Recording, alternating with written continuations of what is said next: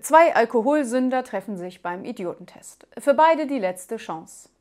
Der erste Kandidat wird aufgerufen. Nach einer Minute kehrt er jubelnd zurück. Geschafft! Der andere fragt ungläubig: So schnell? Was haben Sie dich denn gefragt? Ich sollte den Unterschied zwischen Ente und Fisch erklären und habe gesagt, die Ente schwimmt auf dem Wasser, der Fisch im Wasser. Und das war's. Dann muss der zweite Kandidat rein. Nach einer Minute kommt er frustriert zurück. Ich bin durchgefallen. Was haben Sie dich denn gefragt? Ich sollte den Unterschied zwischen Hirsch und Schwan erklären. Und was hast du geantwortet? Ganz einfach. Der Hirsch öffnet um 15 Uhr, der Schwan erst um 18 Uhr.